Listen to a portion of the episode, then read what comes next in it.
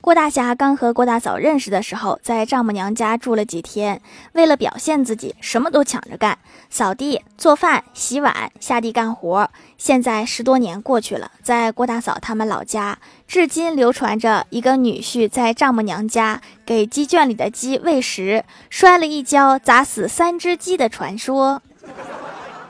这种情况下居然还把女儿嫁给你了说明这老丈人家真挺不错。